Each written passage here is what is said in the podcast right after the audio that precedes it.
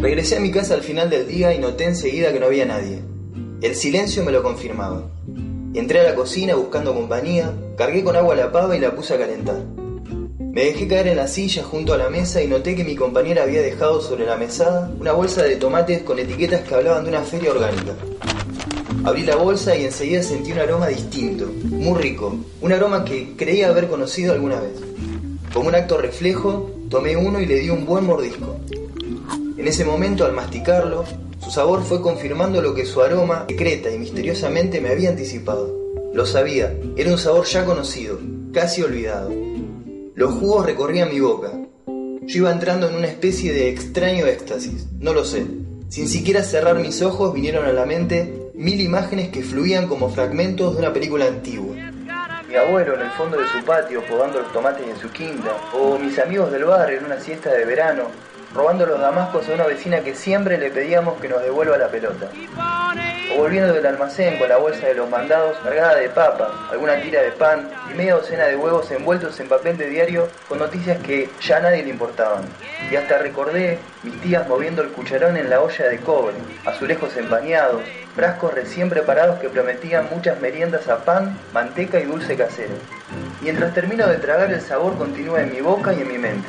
Voy saliendo de esos recuerdos, de esa vieja película. Me tomo el pecho y pienso. ¿Hace cuánto no recordaba estos momentos? ¿Cómo pudo ese sabor, esa textura provocarlo? Mi corazón late fuerte, me delata. ¿Qué hizo el aroma de este tomate para llevarme hasta mi infancia? Si yo casi todos los días como tomates. Pero claro, no se parecen en nada a este. Un susurro secreto invade el aire de mi cocina. Toma forma de intuición para luego convertirse en sospecha. Entonces me pregunto, ¿quién nos robó el sabor de los tomates?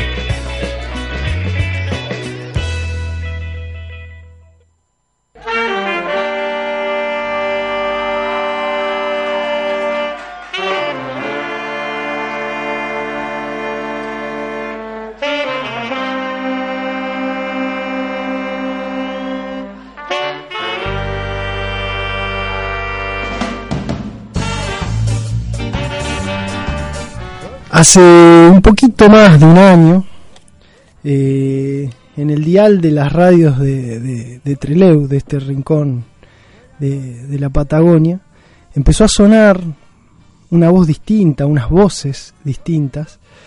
Eh, empezamos a escuchar, eh, ya, ya habíamos escuchado un murmullo previo que nos iba hablando de una de la posibilidad de que surja una radio comunitaria para agrado de los habitantes de, de Treleu, eh, escuchamos esta nueva señal al aire hace un poquitito más de un año. Se, cumplió un aniversario, su primer aniversario hace una semana. Eh, esto lo tomamos con, con, cierto agrado, nos gustó mucho, sin todavía eh, vislumbrar o sin todavía poder poder contabilizar lo, lo, importante que esto era. Y, bueno, nosotros nos hicimos oyentes de la radio rápidamente, no, no había que ser muy suspicaz para darse cuenta que, que, era una voz diferente. Uno va pasando y recorre el dial y, y lo que se escucha son copias de lo mismo, son las mismas editoriales, los mismos temas, las mismas voces, la misma estética. Acá se escuchaba que esto era algo distinto. Ya eso nos hizo parar la oreja y posteriormente eh, no solo halagábamos lo distinto, el salir de lo repetido, sino que también nos empezó a gustar cuando empezamos a tocar y vimos que había profundidad en lo que se decía. Nos hicimos no, no querría decir fieles oyentes porque no teníamos ninguna fidelidad puesta ahí, en donde nos dejara de gustar automáticamente, cambiamos de dial o apagábamos la radio. Sin embargo, no, no, esto no ocurrió, sino que seguimos día a día, mañana a mañana, noche a noche, eligiendo sintonizar la 105.3. Y esto parece que fue hace muchísimo, y sin embargo fue hace apenas un año. Obviamente que esta historia tiene una previa, tiene un pasado de construcción en conjunto, pero que nosotros no vamos a dar cuenta porque no, no lo vivimos. Nosotros eh, nos hicimos oyentes de esta radio y nos gustaron las propuestas. Y también al poquito tiempo pasamos de oyentes a eh, saltar del otro lado del micrófono. Nos propusieron, nos propusimos hacer un, un, programa de radio, tener un espacio radial y bueno, y todo el año pasado estuvimos haciéndolo y este 2018 nos encuentra nuevamente eh, en este espacio radial eh, y encontrándonos con, con, todas y todos ustedes que nos, eh, que nos fueron siguiendo y, los nuevos que nos estarán escuchando en este momento. A veces pasa rápido esto y uno no se detiene a, ver la importancia que tiene un hecho que una radio comunitaria, no bancada ni por el Estado, ni por una empresa privada, con poca publicidad, con una propuesta diferente, pueda sostenerse por la voluntad, por las voluntades de muchas y muchos que quieren llevar esto adelante. Por el solo hecho de hacerlo, por el solo hecho de eh, decir lo que no se deja decir en otros lugares, por el solo hecho de realizar un hecho artístico que también es un programa de radio. Y bueno, nosotros nos sumamos a eso, a ese colectivo, a ese carro que ya iba andando y pasamos de este lado el micrófono. Y bueno, no nos parece que está de más festejar esto, eh, celebrarlo y, y seguir construyendo desde ese lado, desde lo comunitario. Nosotros apostamos a la construcción comunitaria eh, y nos resistimos a ese afán de crear eh, identidad desde el Estado, eh, desde el mercado. Queremos resistirnos a eso, pero a veces se hace difícil por no haber colectivos como este. Y bueno, nosotros saludamos a Radio Sudaca por habernos albergado, por habernos hecho parte y hoy ya nosotros somos Radio Sudaca. Así que bueno, eh, las invitamos, los invitamos a que acompañen este proyecto, eh, como lo hacemos nosotros también, y, y bueno, a seguir en estos tiempos donde cada vez va a ser más necesario eh, este camino que es el de crear comunidad. Los eh, invitamos a que escuchen este primer programa de la nueva temporada de quién nos robó el sabor de los tomates. Eh, así que bueno, esperemos que nos acompañen en este camino que iniciamos este año y que iniciamos en este otoño.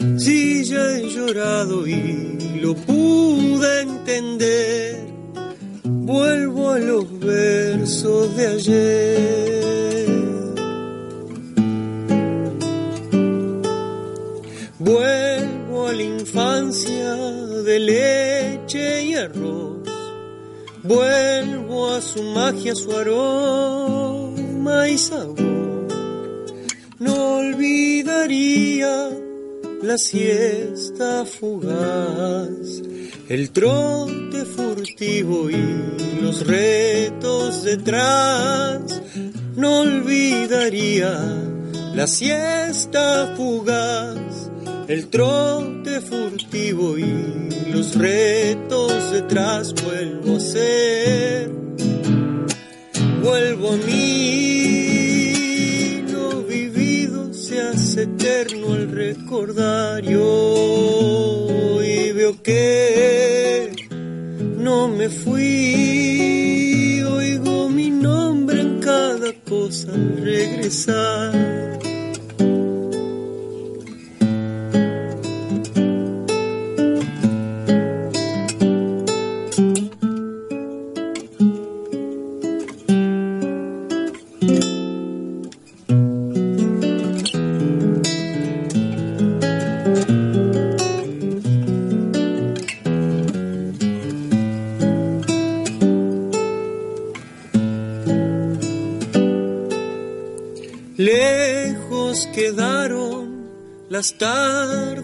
sol, a estadio cerrado, jugando a ser Dios.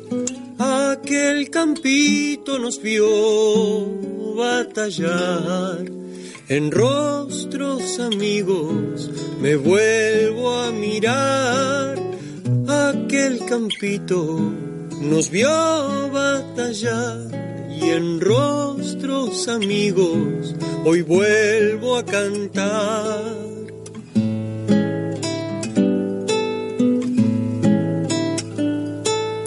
El viejo molino aún sigue tumbado, la quinta, la higuera y un seco rosal. Mil aventuras que un mimbre truncó, volvía carpiendo del lado del canal. Mil aventuras que un mimbre truncó, volvía carpiendo del lado del canal. Vuelvo a ser, vuelvo a mí, eterno al recordar. Y hoy veo que no me fui. La querencia es un instante que se va y hoy veo que no me fui. Oigo mi nombre en cada cosa al regresar.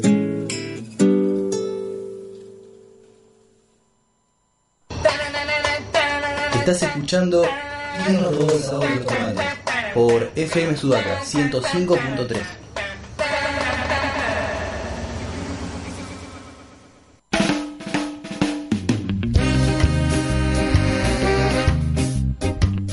Bueno, buenas noches. Eh, estamos en una nueva temporada de ¿Quién nos robó el sabor de los tomates? Y bueno, vamos a tratar de abordar este año eh, algunas temáticas eh, que trabajamos el año pasado. Eh, el año pasado hicimos 20, 20 capítulos y estoy muy, muy Netflix, hablo de temporadas de capítulos, ¿no? Se nota, ¿no? sí, sí, está acabando con mi vida social Netflix. Eh, no, y bueno, hicimos 20 entregas el, el año pasado y este, bueno, no sabemos, no sabemos cuántas vamos a hacer y que, cuántas vamos a hacer, pero eh, la idea es abordar y que nos atraviesen estos temas como la soberanía alimentaria, la agroecología, eh, tenemos una visión sumamente crítica al sistema de los agronegocios y tratamos de pedagógicamente tratar de ir preguntándonos nosotros como esa pregunta que le da origen al programa y que calculo que todas ustedes y todos ustedes desde sus casas se lo han hecho, que es quien nos robó el sabor de los tomates cada vez que mordemos un tomate de estos que encontramos en la góndola de cualquier supermercado. Eh, fue llevando a distintas preguntas y nos metimos a indagar una temática donde abordamos temas filosóficos, de economía, de política, eh, todo muy mal hecho, ¿no? Hecho por nosotros, así muy, pero, pero no dejan de ser temáticas que tuvimos que atravesar y que tienen su complejidad y llevan su tiempo. Eh, como así vamos a tratar este año también de reflejar las experiencias alternativas que hay a ese modelo que parece por un momento que es un pulpo que come todo. Recién estábamos charlando mientras sonaba este lindo tema que pusimos recién, que es eh, Tonada para Volver de Dani Lizama, un poeta y músico de Gaiman, ahora reside en Madrid. Eh, mientras sonaba el tema hablábamos de eso, de, la potencia del sistema que parece que se lo come todo. Y bueno, lo que nos interesa es crear estos espacios de difusión, estos espacios radiales, para que nos empecemos a girar alrededor de estos espacios y a contactarnos, porque somos muchos los que estamos en, experiencias alternativas, pero no nos conocemos entre nosotros porque obviamente sistema no nos va a brindar medios para que nos comuniquemos. Entonces, bueno, la idea es hacer girar un poco la información y, y, también nosotros como programa teníamos una deudita pendiente que no pudimos llevar el año pasado muy bien, que es transformarnos en transformarnos o ponernos al servicio de ustedes para hacer una especie de agenda de todo este tipo de actividades. Así que si, ya saben, los que en este momento están en sus casas, eh, no sé, con sus auriculares caminando en bicicleta, en un colectivo eh, o acostados en sus camas, eh, saben que si tienen algún proyecto, alguna actividad, alguna charla, nosotros estamos abiertos a que nos pasen la información, así la podemos difundir a través de este medio.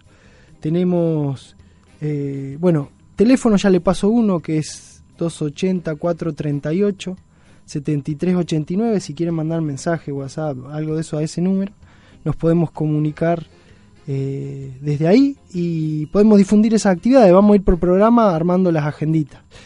Eh, y después, bueno, estamos en Facebook. Eh, así que bueno, acérquense, así hacemos como el año pasado esto colectivamente, con información que nos fueron brindando y la verdad hicimos una especie de diálogo a través del éter.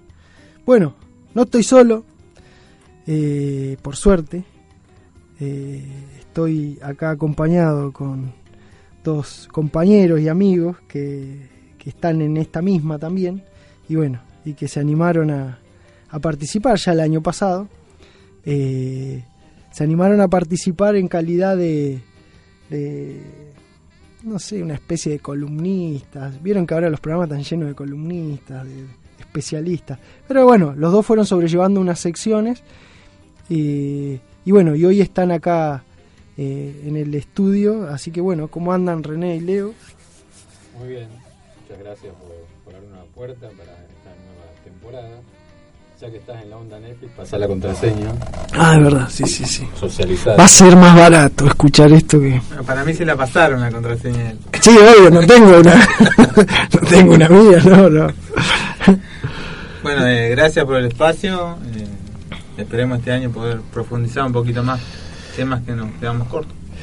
Les mandamos un gran saludo a, al Guile y a Lucas, que son participantes acá. Fausto no dice que no, pero sí, nosotros le vamos a mandar, a pesar de Fausto, eh, un saludo y un abrazo grande también a estos amigos y, que son el alma mater de, este programa, que están, bueno, por diversas circunstancias eh, no pudieron estar hoy, pero que siguen eh, en el programa, en la medida que acá los dos muchachos que tengo al lado no le terminen de serruchar el piso. Esto es así, es la competencia.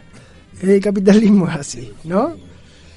competencia descarnada, por supuesto. Claro. Este, muy alentada por, por, Fausto. Claro, claro, sí, sí, sí. Desconocemos cuál era la interna, pero bueno. No sé por qué. sí, sí. para seguir en nuestra Creo que en carrera en la radio. Sí, en afán de meter púa lo hace nomás. Después, una vez que ustedes se instalen, empieza de vuelta. Bueno, así que estamos en una nueva entrega. Saludamos a todas y todos los oyentes que nos siguen, que ya nos han mandado mensajes, algunos saluditos. Eh, bueno, como siempre este programa va a tener sorteos, chicas en bikini, ¿no? ¿Era eso o no? ¿Cómo mostramos el chicken bikini por radio? No, bueno, pero Bueno, no importa. Le escribimos. Yo no conozco programa que no tenga esas cosas. Esos sorteos. eh, gente que no sabe de un montón de temas discutiendo sobre esos temas. Denuncias. Ya estoy, ¿eh? Tipo- Opinólogo. Opinólogos, eh, tipos hablando de fútbol todo el tiempo. Una que denuncia. no tienen ni idea. Mirta. Denuncias. Sí, eh, hay que hablar de... Hay que superarla. Y bueno, me parece que nos está faltando un tema importante que lo voy a tocar. Ah, bien. Vamos a hablar de una institución. De Uh, no, el anti. No, no, que hay familiares míos que pertenecen a esa misma no me van a escuchar más. No, no, pero estoy hablando. ¿No? ¿De qué, No. ¿qué estás pensando? Algo tenemos ahí. Bueno, yo les se los presento por si algunos, bueno, debe haber algunos recién llegados al programa eh, que ya se han herido, ¿no? No creo que hayan durado más de cinco minutos, pero bueno, eh, acá René es eh, la persona que se encargó el año pasado de presentarnos a algunos poetas relacionados, eh, a ver, poetas él nos lo mostró un poco en su versión o sus temáticas que abordaban cosas similares a las que tratamos acá en el programa desde una visión artística, desde su actividad poética. eh, y así nos fuimos metiendo en ciertos autores que después, al indagar, se nos fue abriendo todo un mundo bastante interesante. Y Leo es eh, la persona que se encargó todo el año pasado, aparte de muchas cosas del programa, de hacer la sección Otras Hierbas. Es el- nuestro especialista en yuyos, que a él no le gusta que le digan yuyos, pero plantas medicinales, eh, especializado en todo lo que es plantas acá de la zona. De hecho, ahora estamos tomando una cerveza eh, hecha con... Leo, contame vos, no quiero meter la pata, ¿no? Porque por ahí te ofendes. Algarroba patagónica y un poquito de ajenjo. Algarroba patagónica y ajenjo. La estamos degustando en este momento. Él siempre trae sus, sus brebajes, sus preparados y experimenta con nosotros. Ya en su casa no quieren probarlos y bueno, Bueno, no ha pasado nada estamos todos vivos, ¿o ¿no? No. No me aclararon que iba a ser un cobayo. ¿eh? Supongo que la ambulancia estará afuera. Cobayo alcohólico. No. Acá Fausto está haciendo seña como... eh, no, pero bueno, la idea es experimentar acá en vivo, ¿no? Es Bueno, eso tienen mucho los programas, ¿no? Los programas de Un reality, Claro, un es un reality. reality. Médico. Podríamos seguir, cada vez que traes algo de esto, eh, hacer la continuidad de toda la semana, como nos Cómo comporta. evoluciona el Sí, sí, sí, sí, la verdad que sí.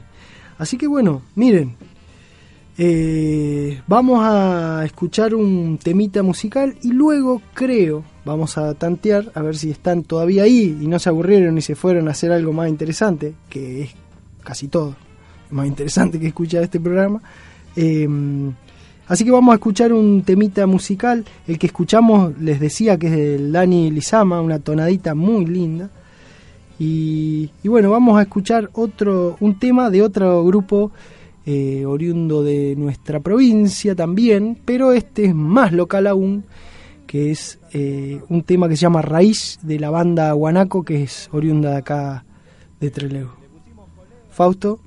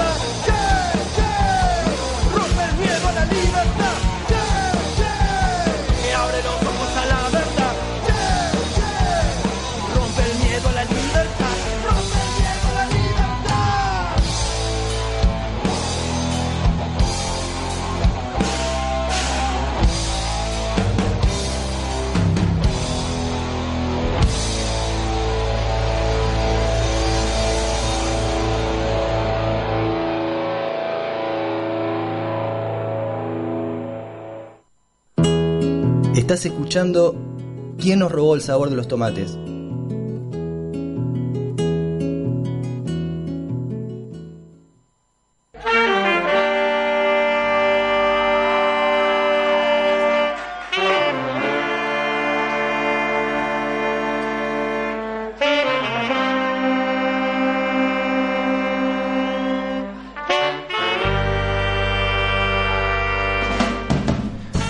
Bueno, eh, escuchamos el temita de Guanaco, interesante.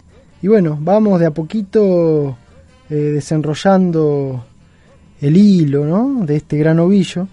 Eh, y le mandamos saludos a, Mariana del grupo Semillas de Madrid. a- le mandamos a Pope, a la gente de la radio. Y bueno, les avisamos a todos que el fin de que viene, este fin de no, el otro, eh, vamos a estar eh, festejando el aniversario de la radio y se va a hacer una peña el 21 en eh, el comedor universitario. Bueno, las invitamos, los invitamos a todos a que participen. Va a haber distintos artistas tocando ahí. La entrada va a ser a voluntad, así que no hay problema. Y bueno, va a ser un espacio lindo para compartir y conocernos. Y, y bueno, eh, eh, es una forma linda también, un evento artístico, cultural, un lindo espacio para poder colaborar ¿no? con la radio. También estamos en la búsqueda de socios para poder sostener eh, este espacio. Así que bueno, ¿Qué, qué tal? ¿Cómo le, cómo le va? acá el operador eh, pasó a agarrar el micrófono y nos asustamos. Porque ya si maneja los controles, maneja el micrófono, todo, nos tenemos que ir nosotros. Sí. Queremos eh, denunciar un poco el- que sufrimos cierto autoritarismo por parte de- del operador, No, está loco. que hoy no fue a cursar, porque nos dijo que tenía que cursar, que iba a venir más tarde y al final apareció más temprano. Así que calculamos que se debe haber rateado Faustito. Eh, Fausto, estamos entonces, bueno, ah, en- con esto que le decíamos, en esta propuesta de eh, acercarnos a experiencias alternativas, ¿no? El año pasado terminamos haciendo todo un análisis del sistema eh, de los agronegocios, hablando de la nueva oligarquía que maneja todo esto. Y bueno, estamos cansados de esta gente, ya sabemos a dónde están los malos. Y bueno, andamos en búsqueda de los buenos, de las alternativas, en esta lógica binaria que hay que tener en los medios, los malos y los buenos. Andamos en búsqueda de los buenos, porque para malos ya estamos nosotros. Así que, bueno, queremos contarles eh, de una experiencia, no nosotros, eh, pero queremos transmitirle una experiencia muy linda del grupo, un grupo nos llegó la información y algunos contactos de un grupo de semillas, eh, que creo que son todas mujeres, eh, en Madrid. Y bueno, para hablar de esto y que nos cuenten un poco, estamos con Marina al aire. Marina, ¿nos escuchás? Sí, buenas tardes, ¿cómo les va? Buenas noches. ¿Cómo andas, Marina? Bien. Te agarramos Bien. antes de que te vayas a dormir porque te llamamos un poco más tarde de lo que habíamos quedado, ¿o no? Sí, sí, te juro que ya estaba bostezando, yo digo, bueno, le voy a pasar la posta a otra compañera porque estaba ahí al borde de, del sueño. Pero todo bien. Bueno, buenísimo. Marina, mira, nosotros sabíamos del grupo de ustedes, pero contanos bien de, de, de qué se trata. Bueno, mira, eh, el grupo Semillas comenzó hace seis años. Eh, yo no, no participaba en ese momento. Eh, creo que se juntaron dos o tres de, las mujeres que formamos hoy, que somos ocho las que formamos el grupo, eh, hacer intercambio de plantines y semillas en una plaza, ¿no? Espontáneamente. Y como esa experiencia eh, resultó muy bien, mucha gente que pasaba por ahí, que acudió al llamado y a la difusión ¿no? que se hizo por ese evento en particular, eh, respondió muy bien y acudió con sus semillas y plantines. Bueno, dijeron, vamos a, sistematizarlo y vamos a repetirlo. Y bueno, de ahí en más, eh, todos los años eh, se hizo este intercambio de semillas, plantines y conocimientos, que así se llama nuestra feria. Eh, un, un evento lo hacemos en marzo y el otro en agosto. ¿Y por qué en estas en estos meses? Y bueno, porque corresponden a, los a los meses preparativos de la siembra, ¿no? En general, la de otoño-invierno y la de primavera-verano.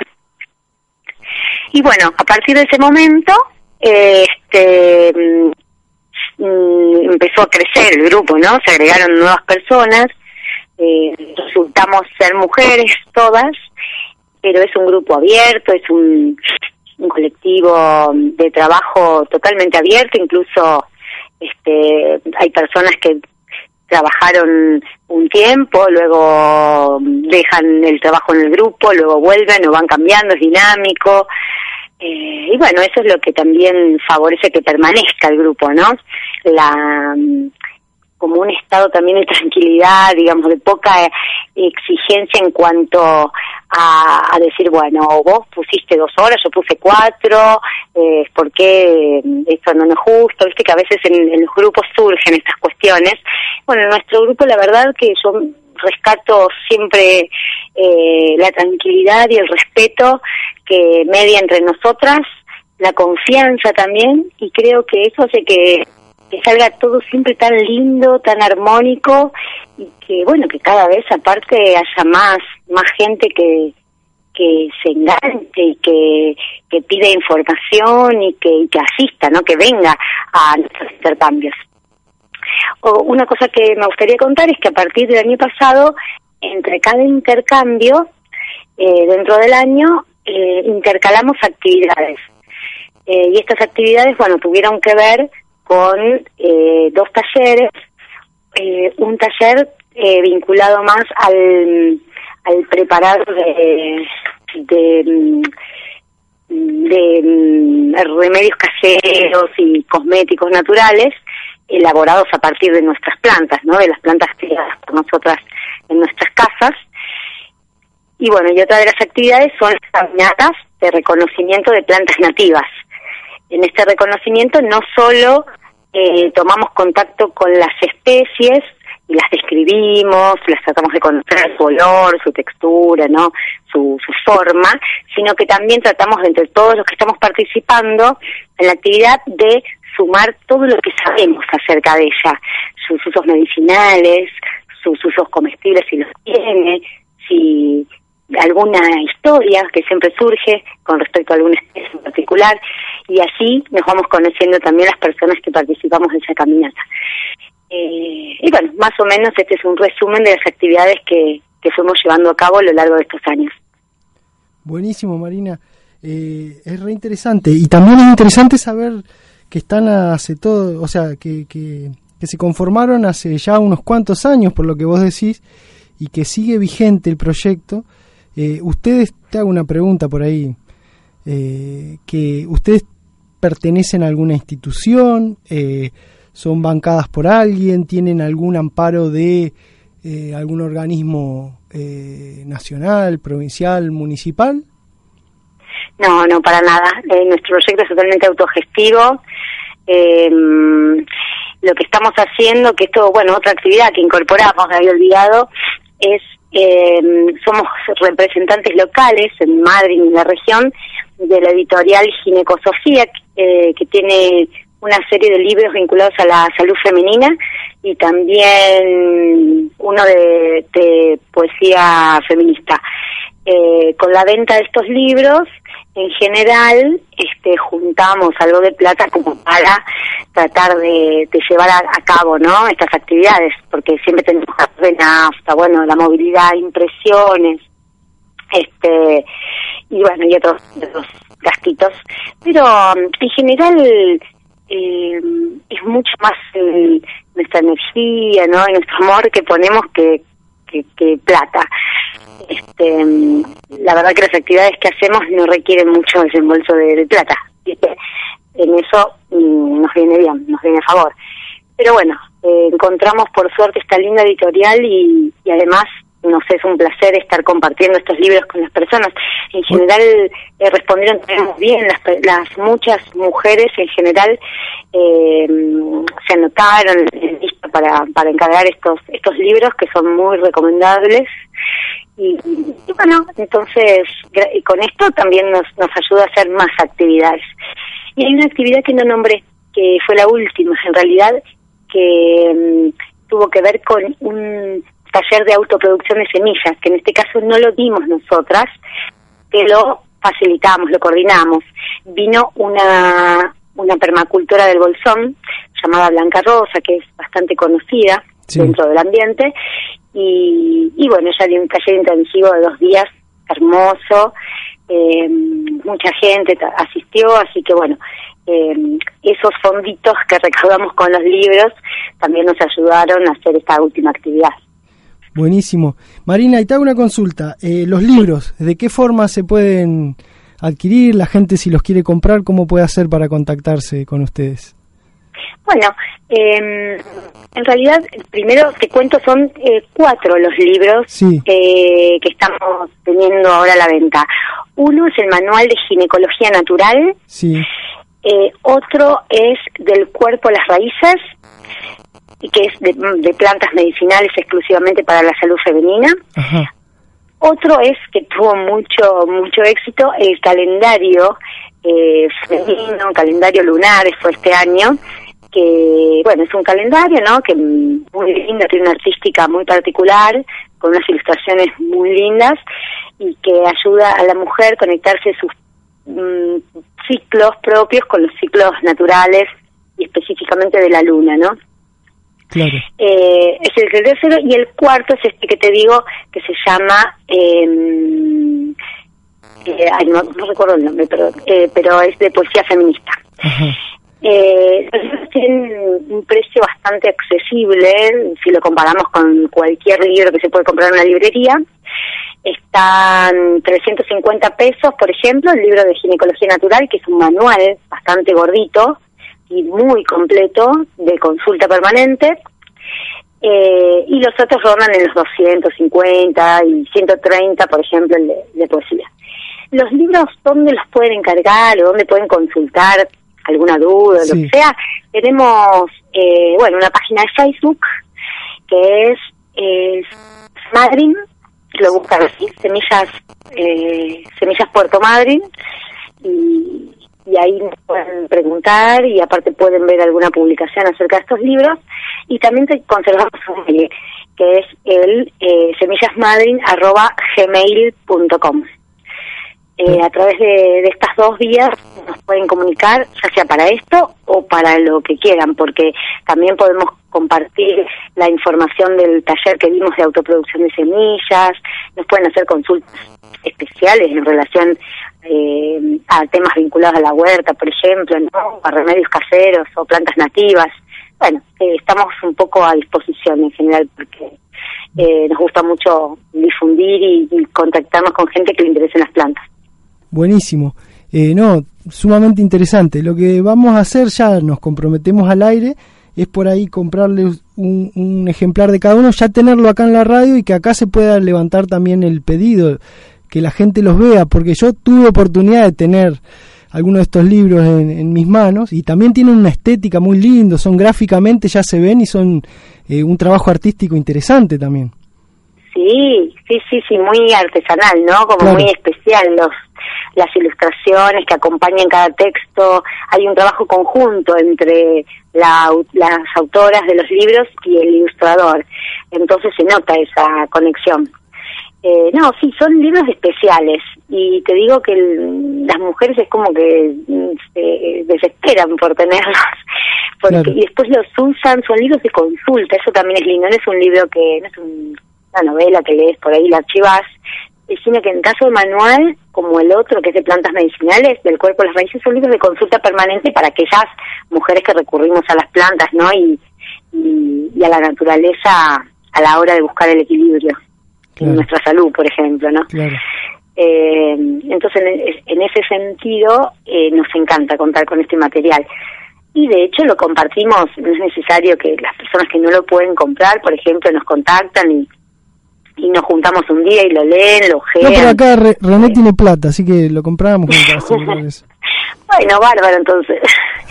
Eh, mirá, Marina, eh, la verdad que es un gusto, bueno, el primer contacto, esperamos eh, tener más relación con, con ustedes, con el grupo, andamos en, en la búsqueda de, de estas experiencias eh, comunitarias, nos interesa por demás, nosotros el año pasado hablamos mucho sobre el tema semillas, de hecho hicimos un programa que fue un especial todo sobre el tema semillas, tratando de entender un poco eh, porque hay una importancia estratégica, una importancia vital.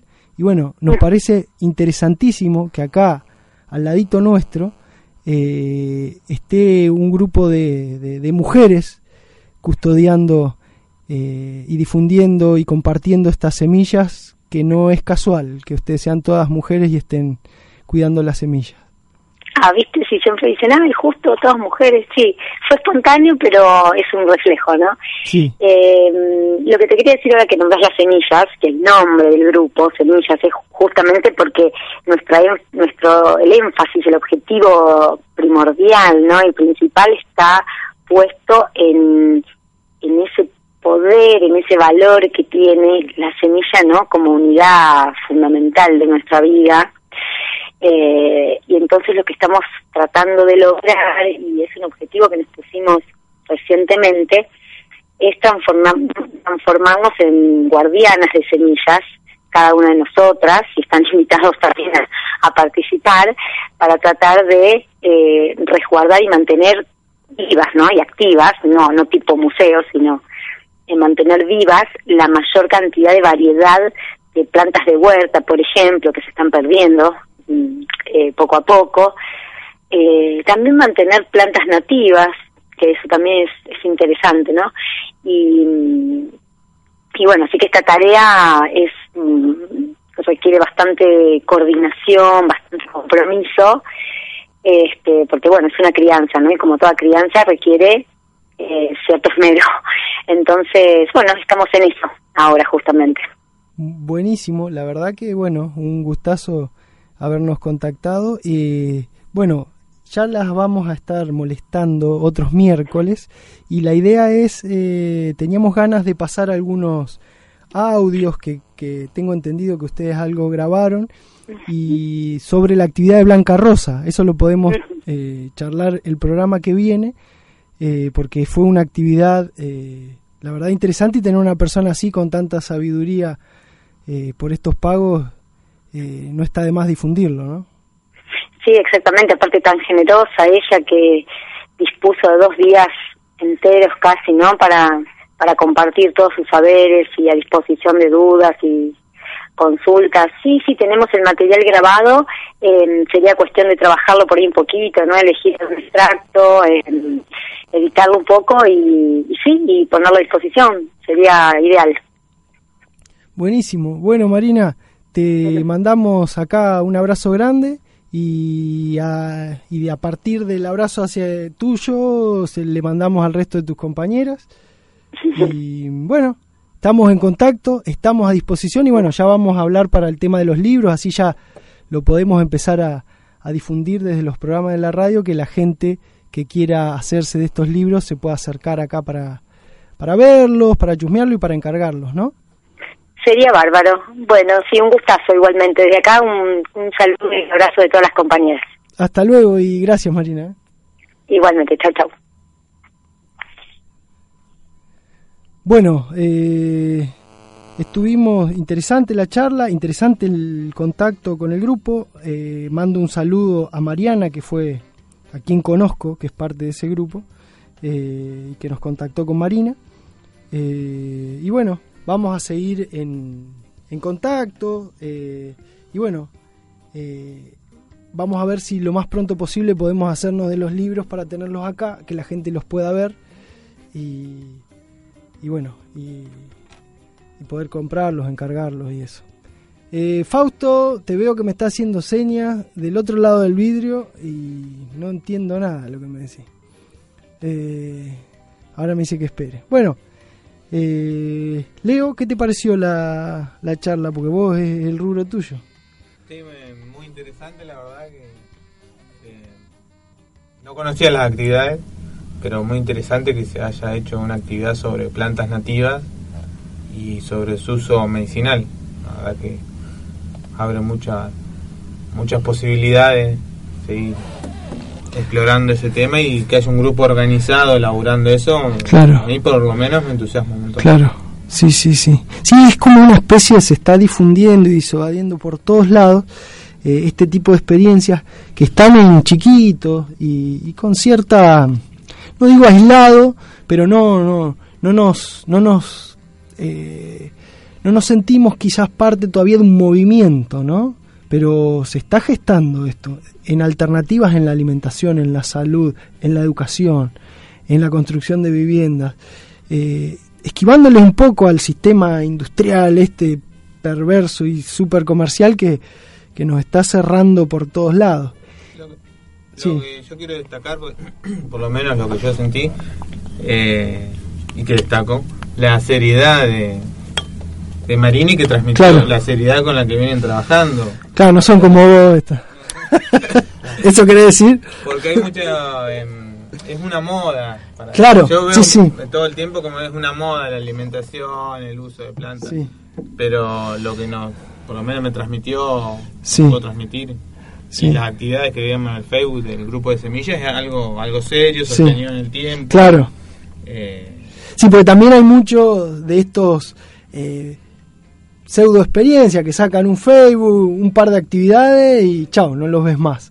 Hay cierto esnovismo, siempre lo decimos, con este tipo de actividades, hay cierta moda, queda lindo, eh, que después no se sostienen y creo que también esa es la el doble juego de- del sistema, ¿no? También eh, buscar ser un poquito selecto y, y te o tres palabras, internet genera mucha información para que uno pueda chamullar más fácil. Bueno, acá nos ven haciendo un programa de radio.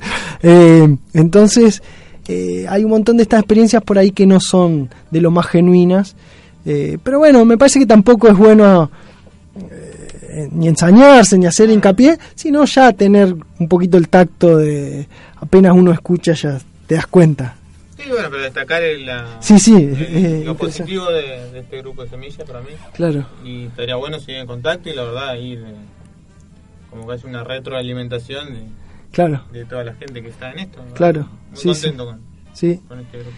Así que bueno, ahora, eh, si nuestro operador no, no se fue, eh, lo que vamos a hacer es, vamos a compartir con ustedes un pequeño micro eh, de una charla de José Luis San Pedro, que es un economista, intelectual, literato también, bueno, es era, porque ya murió creo que el año pasado, que tiene una visión muy interesante de, de- de- de todas estas cosas que, que nosotros tratamos de representar acá.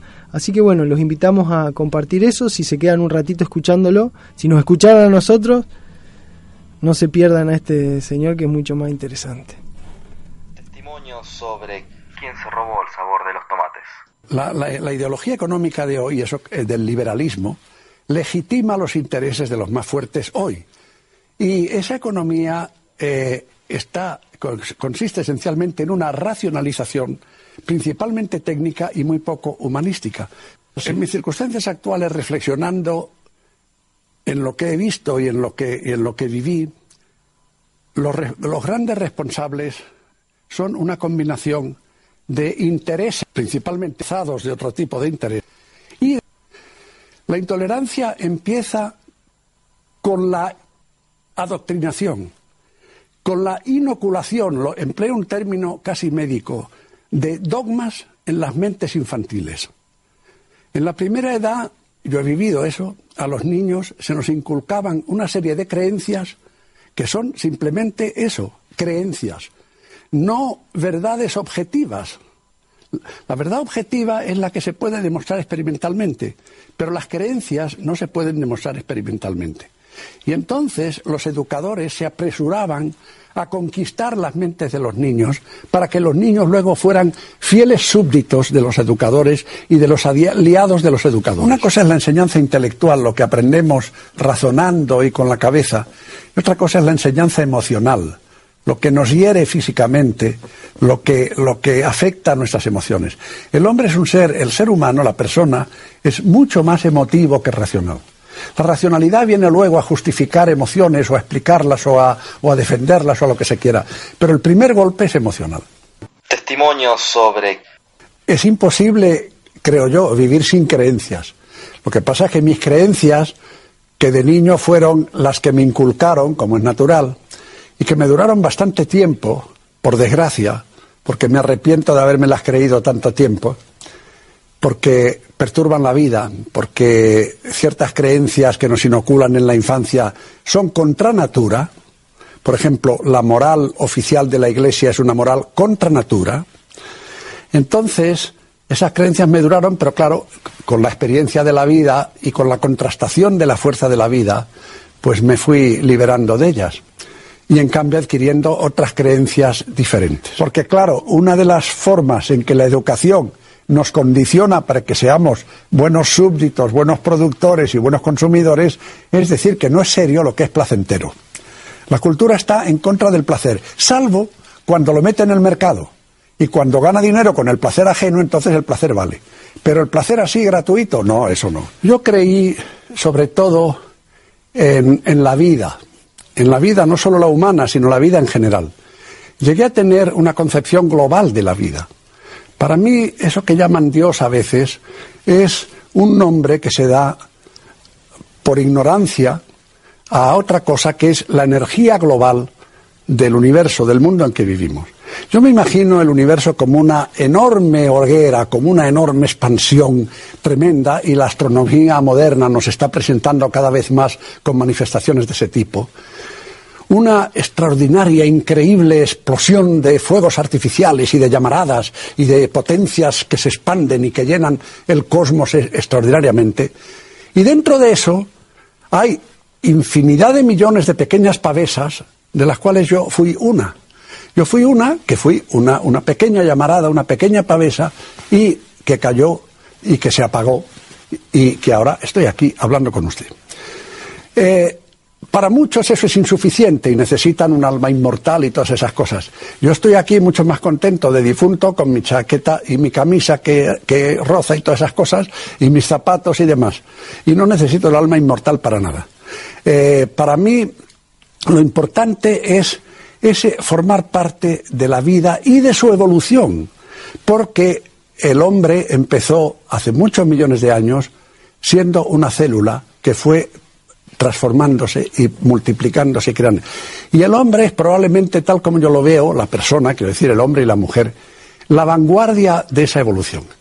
Y lo más bonito que nos enseña la teoría evolucionista es que los cambios, es decir, los progresos, la evolución, el ir pasando de la célula al tejido y del tejido al ser y del ser al pez y del pez al ave y del ave al mamífero, al hombre, etcétera, esos cambios los han producido siempre los anómalos, los mutantes, los que llaman anormales.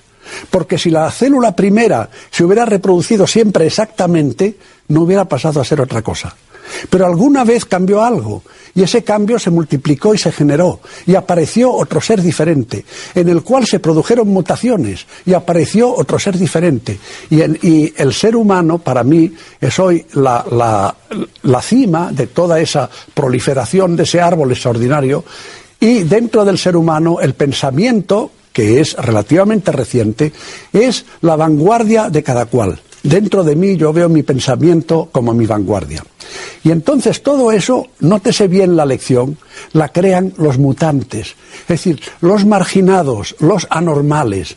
Es decir, que en la vida social son mucho más importantes los mutantes y los diferentes, lo cual nos debería dar una lección de tolerancia extraordinaria. La raíz de todo está en la educación. No nos educan para vivir plenamente, nos educan para el miedo, para que seamos productores, para que seamos consumidores y para que seamos súbditos sumisos. Para eso nos educan, no para la libertad, y menos para la libertad del pensamiento. Sí.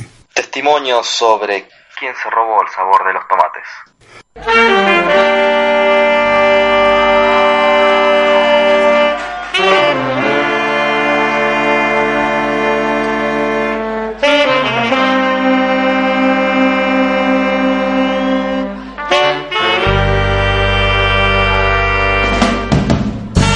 Bueno, interesante, ¿no? Eh, la verdad que es una persona muy valiosa. Eh, acá Fausto me corregía que murió hace más tiempo, en 2008 creo, ¿no? 8 de abril del 2013. A 2013. Eh, interesantísimo. En, en España es una persona bastante conocida, pese a que su discurso no es de lo más popular, eh, pero interesante, inter- re interesante. De- interesante el programa de donde se Sí. extrajo, que es ese epílogo. que, no sé, le invitamos a todos que lo, lo busquen en, en la web y la verdad que no tiene desperdicio. Yo cuando me comentaste que íbamos a trabajar esto lo estuve escuchando, viendo. Un extraordinario pensamiento, un tipo que es eh, economista y que es novelista, que ha trascendido como novelista. Y una de las cosas que más me, me gustó de él es que a la hora de pensar su, su escritura o de cómo es que le venía la inspiración, él este, decía que mm, lo de él era escribir por necesidad, porque Claro. no lo podía evitar. Claro. O sea, no le importaba si iba a trascender o no, Claro. sino que era una cuestión de, de, de necesidad, de una cuestión de- que, que no podía contenerla. Y otra cosa que me pareció muy bella, es cuando él habla de su obra, dice que todos sus libros fueron cartas de amor. Siempre lo hizo pensando en el otro y pensando en una manera también de, de tejer esto que decimos nosotros, esa comunidad ¿no? con los lectores. Él dice, yo los, yo los amo mucho, Claro. sé que ellos me aman mucho. Y eso, ¿no? Pensar todo, todo su, su pensamiento, el, la evolución de su pensamiento, lo deja muy claro, porque digamos, fíjense que en un momento él, cuando él, nació en la primera década del siglo XX, y lo agarra la guerra civil, entonces en un primer momento va a ser republicano, pero luego va a estar del otro, bueno, del otro bando, y eso le- uno ya se horrorizaría, pero digo, le va a dar una experiencia tremenda, por supuesto, va a ser un acérrimo, digamos, este opositor al franquismo, lo va a sufrir. Este, eh, interesante biografía y un vitalista, eso creo que es Claro. lo, lo maravilloso de su pensamiento, es un, un optimista, eh, pero sobre todo tiene una fuerza tremenda, un, un amor profundo por la vida, por y dice la vida nos ha dado vida y tenemos el deber de vivirla, va a decir él, y en ese deber es donde él se atreve a imaginar cómo, cómo sería eso, ¿no? Claro. En su pensamiento dice, él sobre todo va a tener una profunda reflexión eh, por la dignidad humana y, y va a entender que la dignidad humana es el respeto por la vida interior de cada cual. Por eso es muy lindo cuando él dice, mi pensamiento es mi vanguardia. Claro. Por supuesto, es una parte que es muy, eh, es muy cómica también, el cómo va narrando su relación particular con la iglesia, con esos 40 años de franquismo, con esa máquina ¿no? que brutal que es la institución de la iglesia a la hora de formar subjetividad, de formar pensamiento, de, de imponer, de inocular, dice, me, me encanta la palabra, ¿no? como inyectar Claro, ¿no? claro. Eh, esa, esas prisiones y él este es muy, muy interesante la anécdota sobre una novela que se llama Congreso en Suecia, donde él inventa una historia, ¿no? él, él va por, como economista a ese congreso y estando allá, saliendo de esa España franquista, descubre otro mundo. ¿no? Eh, e inventa esa novela, el argumento en, en un amorío con una sueca, ¿no? Y todo el mundo le creyó que, claro. que eso era real. Claro. Y dice, no, que no, al contrario, que con el dispositivo mental que tenía en su cabeza, con toda la institución, con toda la anulación de su cuerpo, de la cuestión lúdica, del, del placer, esto que dice, Claro. ¿no? No pudo, dice, ¿no? Este, incluso hasta su mujer había creído que lo había engañado. Claro, claro. Dice, después, bueno, dice, cuando un sueco, él cuenta la anécdota que un sueco que vivía en Santiago de Chile le escribe que es maravillosa la novela, pero que se notaba que él no conocía, digamos, este eh, la vida de un sueco, porque bueno, su protagonista que llegara a tal edad virgen, digamos, Claro. este, lo dice de una forma muy, muy cómica, digamos, porque disfrutaban con una libertad de su sexualidad, de su cuerpo, totalmente diferente a la este, cuestión totalmente Claro. ¿sí? que, que anula el, el cuerpo de, de la iglesia. Y además que me simpatizó por eso, ¿no? Claro. me, me sentí identificado en algunas cuestiones, pero eso me, me parecía eh, mara- maravilloso, eh, esa apuesta por la vida, esa eh, esa, esa concepción también que tiene de que nos han educado para no para vivir plenamente sino para el miedo Claro. y él también en ese que yo les invito a que vean ese programa que es Epiro va a tener una reflexión digamos de cómo opera el miedo en los cuerpos en la subjetividad en el pensamiento todo lo que aborda no eh, y él va a ser, por supuesto, como les dije, un, un gran vitalista, un amante de la belleza, un defensor acérrimo de la vida, eh, de la libertad y la libertad del pensamiento. Él, de alguna manera, va a rechazar todo lo que sea dogma. Claro. Venga de donde Claro. venga. ¿Sí? Eh, en ese entonces eh, eh, es, es interesante, lo, lo descubrí hoy, pero en lo, en lo que me vi hoy, Claro. me- me- de alguna manera me maravilló. El programa de ese epílogo es, es muy interesante porque es un programa, creo que de Canal Plus eh, de España me parece, eh, le hacen una entrevista que va a ser emitida cuando él ya muera. El, el entrevistado o la entrevistada saben, están hablando, eh, eh, ellos ya viéndose muerto. Y él, él lo toma muy bien, es uno de los mejores de ese programa. A ver, él habla como que él ya está muerto. Claro, él hace una referencia y entonces esa entrevista es estando ya el muerto, sería su, Claro. espíritu, lo que sea. Y es muy interesante porque él se prende muy bien en Sí, ese sí, sí, juego. sí, tal cual.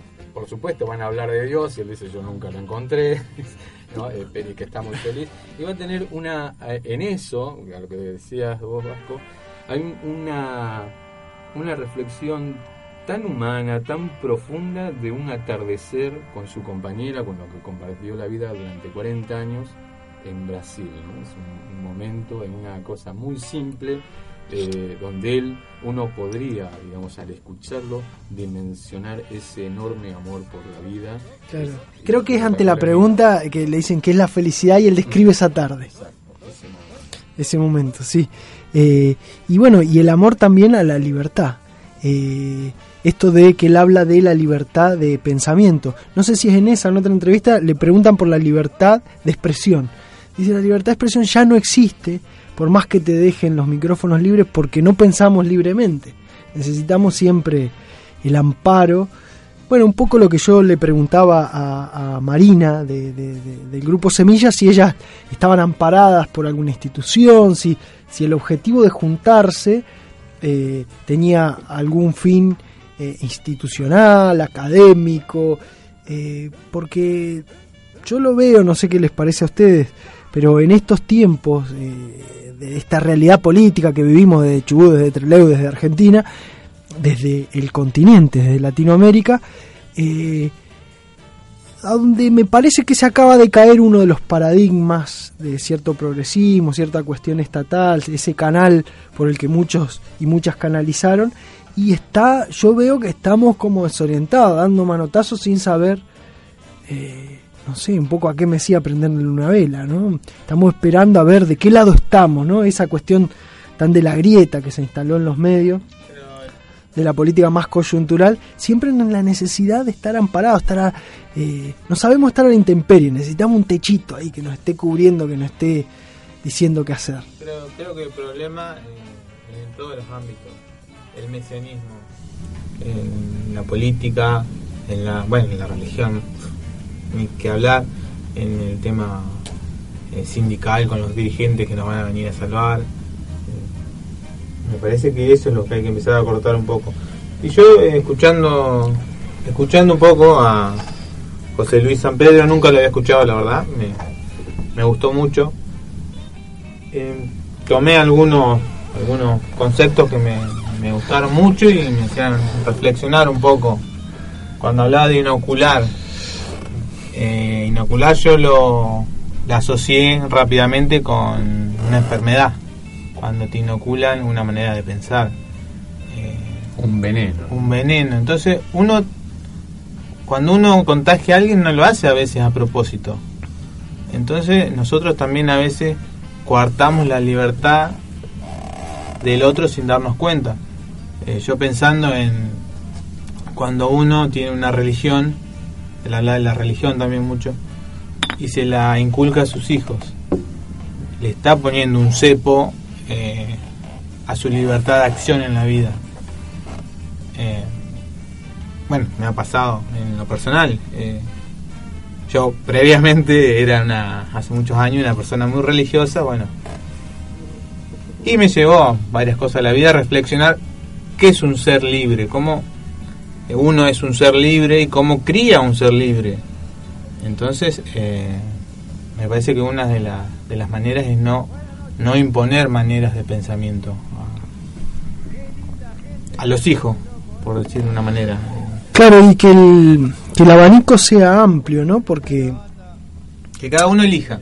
Sí, y que, la, y que porque también hay una trampa en la elección. Esto hoy estamos en un mundo que todo se elige, una cultura muy democrática, el mercado te te prepara para elegir un montón de productos, distintas marcas, distintos colores, uno entra a la góndola y está lleno y en realidad son las mismas siete, ocho porquerías que comemos, por ejemplo, ¿no?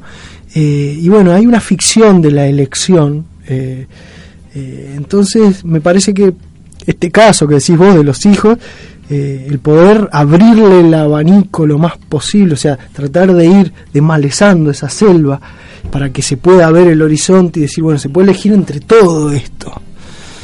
Porque cuando nos acotan tanto el campo de elección, creemos que estamos eligiendo entre muchas opciones y en realidad es como cuando uno va a esas heladerías que hay 15.000 gustos y todos son americanas con distintos colores. ¿viste? Es lo que, lo que siempre charlamos con, con mi compañera, es que yo en la cadena no se la voy a poner a los chicos. Si ellos se quieren encadenar a, Claro. a cualquier creencia, dogma, bueno, allá ellos, pero es muy difícil sacarse esa cadena. En, lo, en cualquier cosa, que te, cualquier dogma, en lo político, en lo religioso, es muy difícil de construirse mentalmente y poder ser un poquito más libre. Entonces, eh, yo por lo menos no pongo, voy a tratar de no poner mi grano para que sea más difícil para mis hijos, en, es- en este caso estoy diciendo. En el caso de José Luis eh, San Pedro, eh, él dice en, en esa hermosa entrevista, en ese hermoso juego, ¿no? De, con él supuestamente ya muerto, eh, que hasta los 50 años no tenía ni idea de cómo era el mundo.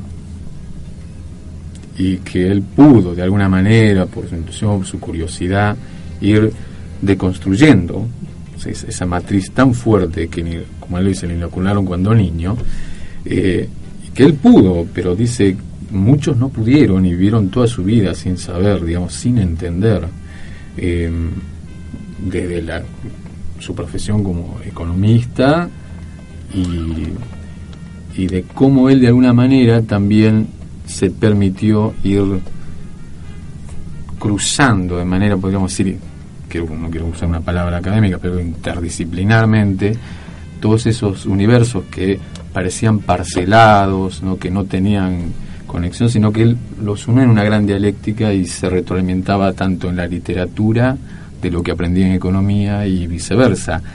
Y eso le fue permitiendo eh, ir encontrándose a sí mismo, porque él tiene una mu- muchísima fe en, su yo, tiene un, ego bastante importante, podríamos decir, pero bueno, ¿qué artista no lo tiene? Eh, y eso es un poco lo que le fue permitiendo a él. Pero fíjate vos, de 50 años y recién ahí empezó un proceso. eh, y también cuando le dicen qué, qué lecciones daría o moraleja, bueno, él no, no, no es de dar eh, eso, sino lo que sí, pensando en su nieto, eh, lo que dice es que, bueno, digamos, no creer todo lo que te cuentan, esos cuentitos, esas creencias, este, porque solo son eso, creencias, y no dejarse de, de terminar por eso. Y bueno, eso un poco se relaciona a esto que decía Leo de la educación. Los sistemas educativos son un poquito eso, el te enseñan a creer en todo lo que ellos te dicen, ¿no? Más allá del dogma, más allá de la línea que sigan, puede haber distintos, sino el, el ejercicio que está mal es justamente ese, el, no poder interpelar o no alentar a los chicos o, o tener prácticas eh, educativas que cercenen la curiosidad que es natural, que es casi ontológica en el ser humano. Eh, cuatro o cinco años de escuela y de educación formal pueden eliminar con eso, ¿no? pero eso está dentro, está casi en la naturaleza ¿no? de, de- de los seres humanos. Eh, bueno, Difícil. ¿Cómo escaparle- remontamos esta? Escaparle a esto que decía compañero con respecto a la necesidad que. Hay como una. Es parte de la condición humana, una necesidad, una sed por lo absoluto, una nostalgia por lo absoluto. Eh, siempre vamos a estar tratando de buscar eh, de alguna manera escaparle al vacío, a la realidad y apostando a, construir otra cosa. Yo creo que eso está, es parte de lo, lo maravilloso de nuestra condición como humanos eh, y apostar eso ¿no? a la esperanza y a la posibilidad de construir algo superador. Eh, lo, cual eso también implica una responsabilidad que, bueno, muchas de esas utopías de bueno luego cuando se materializaron no fueron como tales pero digamos pero es parte de esa condición es como el juego es parte de nuestra nuestra evolución sociohistórica Creo también no tenerle miedo a la nada. Esa, esa necesidad de dogmas absolutos por el miedo a, el- en la religión, ponerle a qué habrá después. No hay nada. Como decía, ahora falleció el Stephen Hawking. Bueno, él hablaba mucho del tema del, del Dios, la muerte que hay más allá. No hay nada. Perdón si bajoné alguno, pero bueno. me cagaste la noche. ¿no? ¿Estás seguro? eh? Que también la- los dogmas, los dogmas son como ese colchón, esa seguridad que tenemos. Bueno, eh, hay que ir cualquier verdad que se vista de absoluto viene justamente a saciar esa sed que y creo No, que- tampoco es, tan tan fácil y No, no. así tan livianito como lo decís vos no hay nada. Pero la verdadera libertad creo que es cuando te sacás esos dogmas y bueno. Y ves qué onda con la vida. No, yo me estoy súper angustiado. Me acaban de derrumbarte un andamiaje. Esto va ¿Cómo para- duermo hoy? Esto va para un viernes. a Sí. Viernes otra, otra cerveza. Recordamos a la audiencia que estamos en quien nos robó el sabor de los tomates, pero en una sección. eh, Bajón. sí, se llama eh, Filosofía Barata y Alpargata de Yute, para una cuestión más rural. Eh, la sección que dimos en llamar Filosofía Barata y Alpargata de Yute. Bueno, Fausto, cuento con vos, ¿cómo levantamos esto? Se nos fueron todos. Estos dos tipos nos pusieron en un... Nos, nos hacen dudar de todo. Yo estaba tan seguro con mis creencias. Ustedes me vienen a, a desordenar la No te estantería. nadie. No te escucha nadie. Fausto, vamos a bailar un rato. Ponemos un temita de la banda que te gusta a vos. Seguimos con bandas de bandas y músicos de Chubut. Es- escuchamos al Daniel Izama eh, con una tonadita muy linda, eh, músico de Gaiman. Escuchamos a Guanaco, banda de Trelew, y ahora vamos a escuchar una banda de, eh, de la ciudad que me vio nacer, de Comodoro Rivadavia, los 113 vicios. Vamos a escuchar el cansancio. ¿No era esa, Fauto?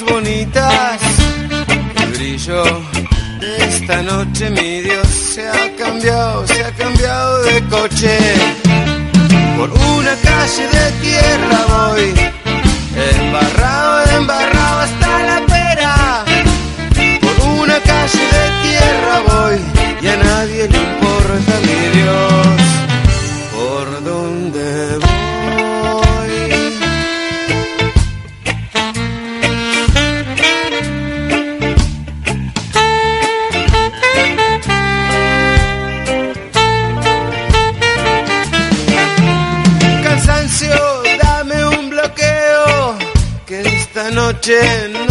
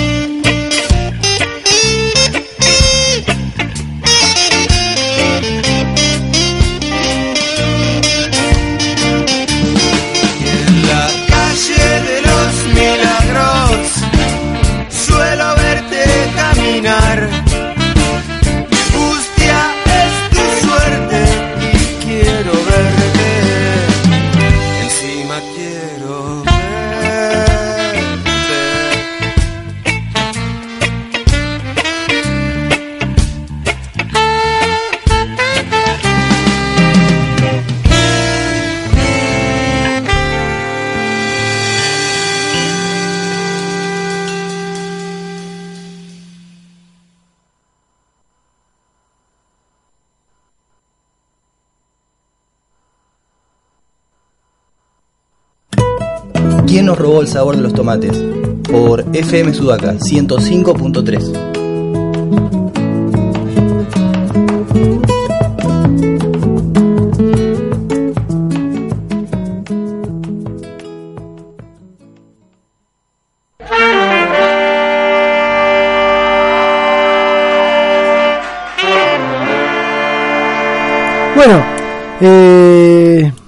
escuchamos el temita de los 113 vicios, banda mitológica de Comodoro Rivadavia.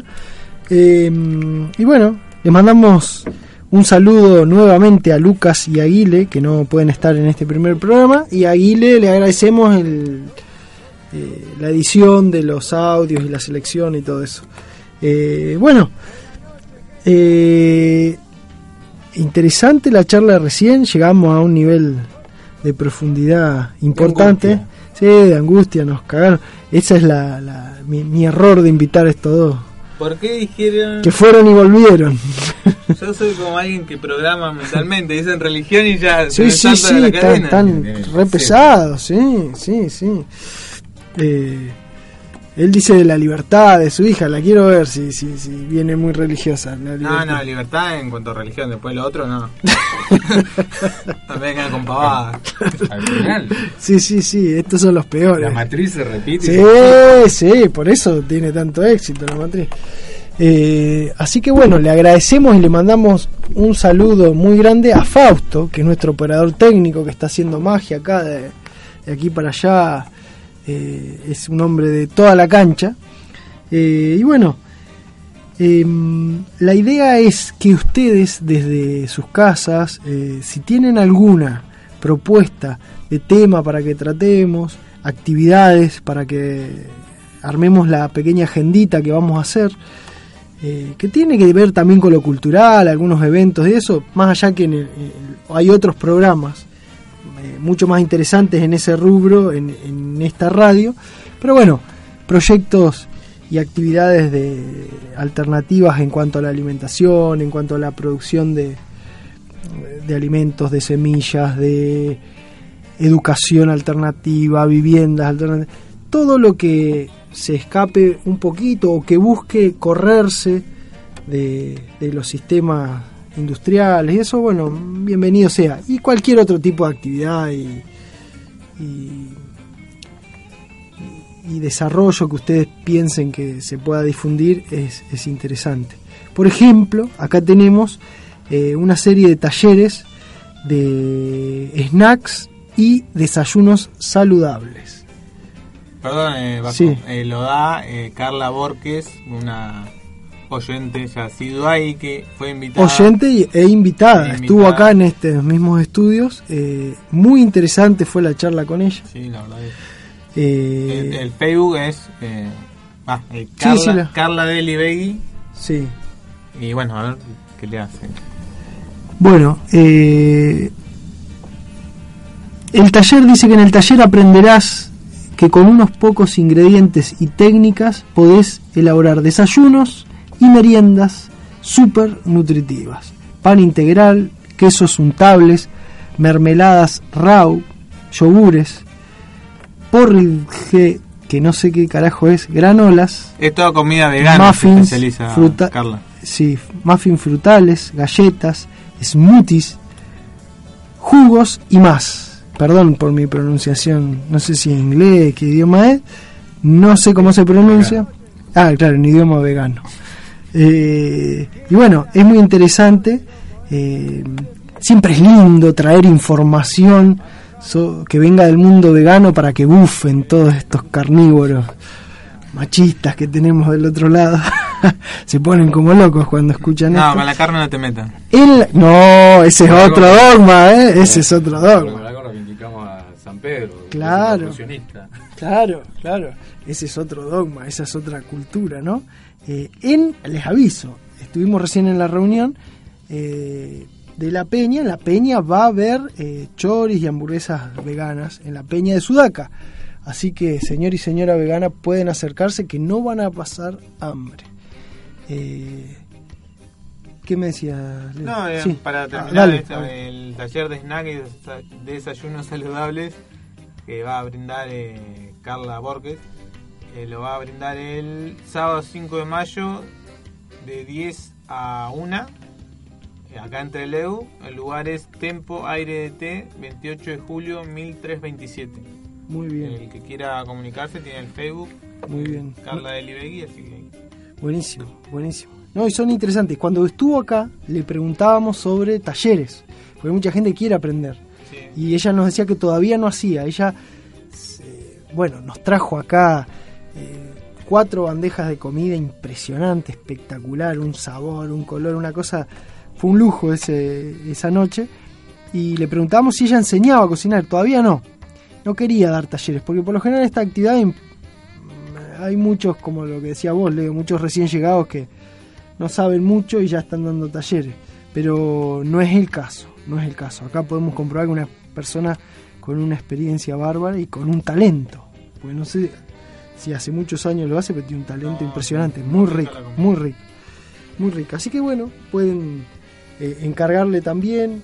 Y bueno, no seguí leyendo, Leo, porque no, sentí- no podía leer porque la pantalla de tu celular está toda trizada.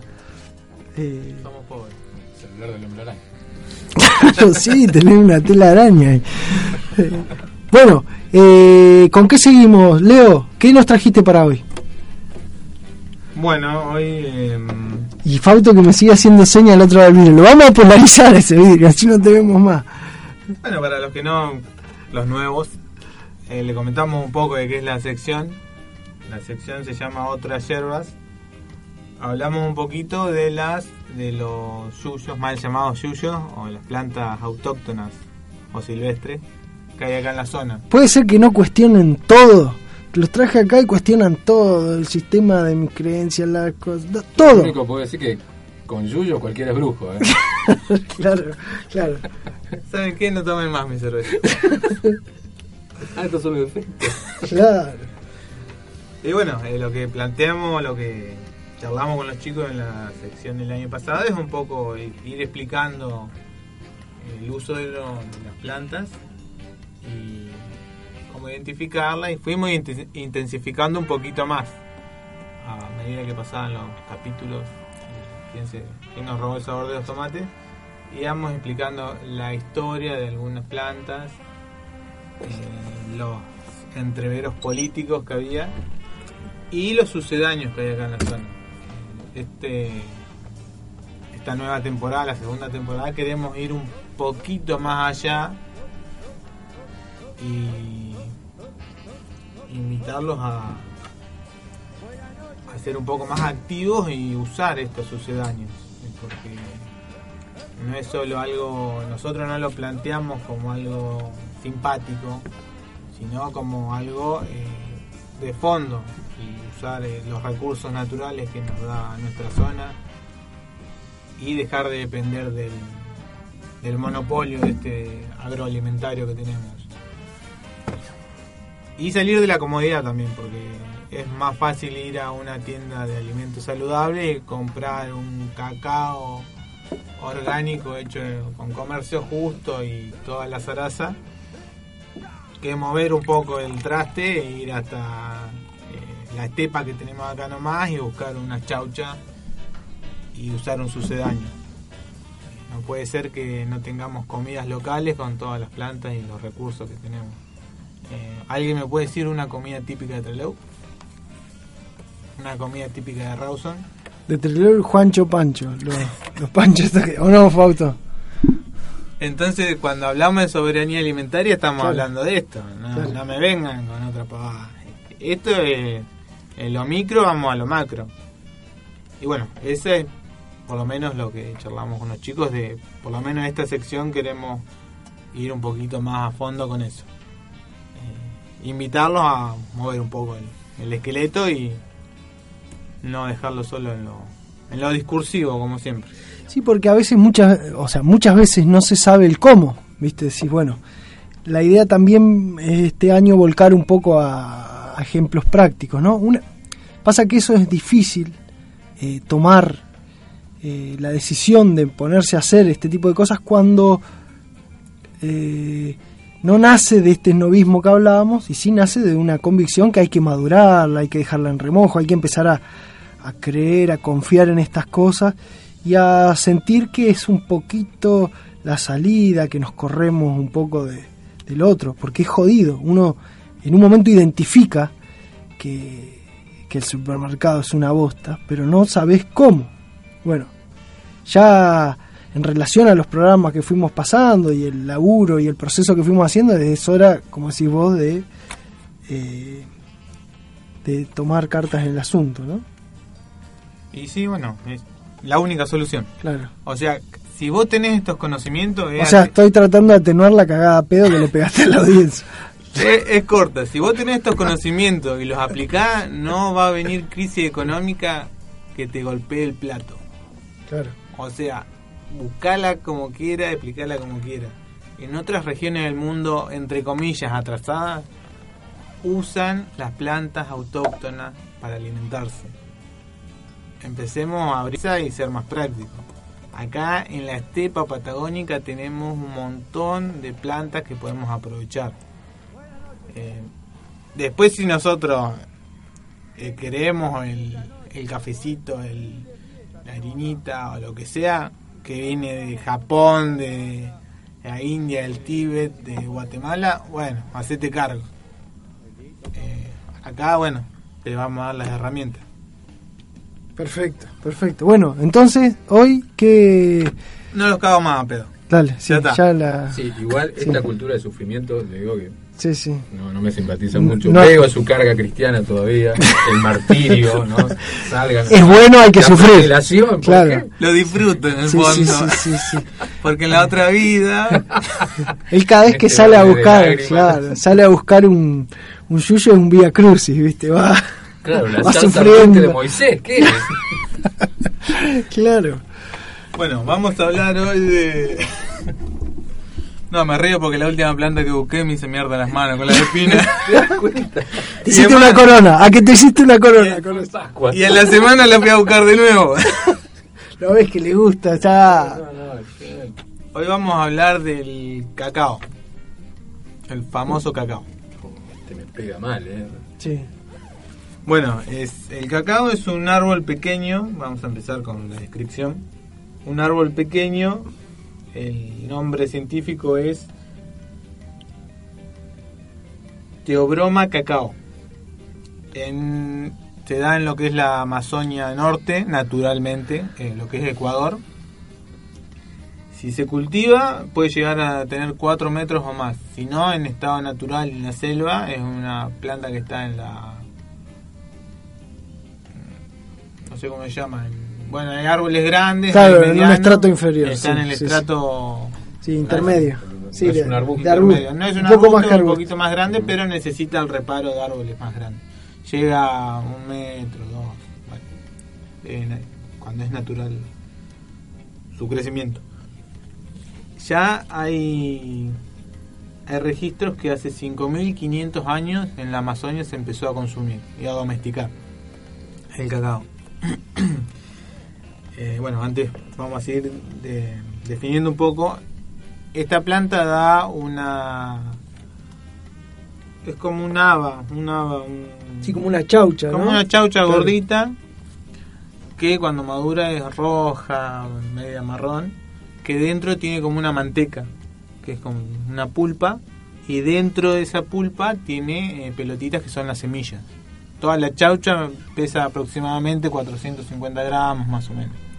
La manteca es cuando se te paspan los labios. Bueno, exactamente. Manteca de cacao. Claro, comúnmente para que no se te parta la jeta. Claro, claro. Más para Labio partido. si andás buscando yuyo y eso como nos mandó Leo, Claro. el viento, Sí, el sol, ¿eh? Sí. No, naturalmente te los labios como raja te quedan. Eh, bueno, tiene muchas propiedades el cacao. Eh, es relajante, Como correa. Tiene muchas propiedades. Pero no, no metamos política. No porque nos escuchan gente de otras partes del mundo, no saben quién Claro, es. somos apolíticos. Creen que es. Correa el Ecuador. No, no, Correa local. Eh, tiene- es contradictorio la, las propiedades que tiene. Es relajante, pero también es energizante. Depende de la aplicación. Depende. No, te relaja, pero también te eh, da energía para seguir eh, todo el día. También es el- la manteca, te ayuda a curar las heridas y suaviza la piel. Bueno, lo que hablaba el vasco de- Claro. de, la manteca de cacao. Y también es antiinflamatorio. La manteca y la, las semillas cuando se hace en infusión o, bueno, o en otra- de otra manera. Es originaria, como ya dijimos, del norte de la Amazonia, pero eh, llegó hasta Centroamérica por los Olmecas, con el comercio de eh, pueblos originarios, y se fue expandiendo hasta el Centroamérica y eh, sur de México. Esto como lo comprueban que se, se expandió hasta ahí por el comercio porque está la cordillera de los Andes. Entonces no hay manera eh, De que haya podido de que haya podido pasar viajar por, sola, por, claro. pájaros, Por polinización, por- claro. No, no, no hay manera. Entonces eh, es una planta que se ha expandido y naturalizado por eh, el comercio entre pueblos. Eso es muy interesante. Es una planta que eh, solo O sea se- que su semilla se fue intercambiando, trasladando lo que... era Claro. una semilla libre. Claro. Pero, eh, bueno, es una, es una planta que necesita mucha humedad y suelos muy fértiles y mucho calor. Así que no se da en todos los lugares del Claro. mundo. Era muy apreciada por los mayas o aztecas. Los de México, nunca me, nunca me acuerdo. Los dos son Dan en México. Bueno, por ello. Eh, Ya hora no nos está escuchando nada. Está bien. Mayas, por los mayas. por los mayas, bueno. él, eh, lo consumían, ah, era un hacían un brebaje con las semillas muy amargo que lo consumían solo las élites, los reyes y las clases gobernantes. Y era tan apreciado por los pueblos eh, originarios que lo usaban como moneda, la semilla. Este, mm, bueno, pasaron eh, hace, hace 3.500 años que empezaron eh, con el cultivo intensivo. Ya hace 5.500 ya se venía el- usando en la Amazonia. ¿Qué pasó? En 1519 llegaron barquitos. ¿De dónde? De España. Y vino un señor que se llamaba Hernán Cortés. No sé mucho de historia, vamos a resumirlo. Her- eh, Hernán Cortés fue un conquistador eh, Sí. que hizo mierda todo. Que vino en la parte de, de Centroamérica, México. Cuando vio que probó en México la, la bebida esta amarga y vio que había un, un interesante negocio.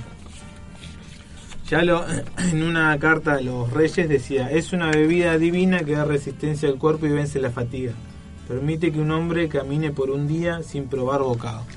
Ya se estaba atajando para empezar a, a comerciar, porque en realidad ellos, los españoles, venían a eso, a buscar recursos, Claro. especias. Cuando capturó a Montezuma, el emperador de Azteca Maya, no me acuerdo, Azteca. saqueó sus depósitos y acá lo importante es que además de oro encontró eh, para mí es mucho pero capaz que sí mil millones de semillas de cacao lo que yo pude esto era importante porque se usaba como moneda Claro. el cacao en los pueblos estos pueblos Y sí. Entonces el proyecto que tenía Cortés era empezar a cultivar el cacao para comerciar con los pueblos y llevarse el oro. Este, mm, bueno, el cultivo como siempre, como fue con el café, el azúcar, todo lo que ya hablamos el año pasado, se fue expandiendo con el... O sea, llevan a Europa las semillas, las cepas. las potencias coloniales se fueron expandiendo, se fue expandiendo por América, luego por sudeste asiático, luego por África. te hago una consulta, por ahí hacemos ahí un saltito histórico, pero digo, ¿cuándo empieza el uso del cacao eh, dulce? ¿No? Porque hasta acá se, se, no, no era dulce, no era como hoy consumimos el cacao en chocolate. Bueno, justo España era una, una, una potencia colonial y también estaba había descubierto el azúcar. O había empezado comerciar Claro. en grandes cantidades el azúcar y justo se descubrió el, el cacao. Los las primeras experiencias en juntar estos dos productos se dieron en congregaciones religiosas, toco madera, en México y en España. En España llegó, eh, fue el primer lugar de Europa que llegó el cacao y se hizo al toque muy popular porque se juntó con el, con el azúcar. La particularidad, que tenía era que em, se asoció por muchos siglos al cacao con los países católicos, porque España lo intentó difundir en contraposición a otros productos que entraban justo en Europa en esa época, que era el café y el té, que venían de países protestantes, como es Inglaterra y los Países Bajos, que era, sería Holanda. Eh, bueno, siempre, eh, durante muchos siglos estuvo... eh, O sea, unos tomaban té y otros chocolatada, ¿así es? más o menos, sí. Ah. Bueno, acá estuve buscando. La verdad que los católicos no se la mandaron mucho acá con el cacao, pero bueno. está indulgente con Sí, sí, ya mostró la hilacha, No, toda la no, excusa, no. todo el rodeo que nos dio, nos fumamos toda la historia que dio para que No, terminemos busqué- hablando de la iglesia, qué pesada. Busqué, no, busqué una y encontré, pero bueno, tuve que buscar mucho. Eh, hubo una en el siglo en el siglo XVI hubo una polémica eh, entre los pro cacao y los contra cacao dentro de la Iglesia Católica. Eh, La grieta. la grieta, sí, la Claro. grieta del cacao, Claro. sobre si el consumir cacao afectaba el ayuno o no.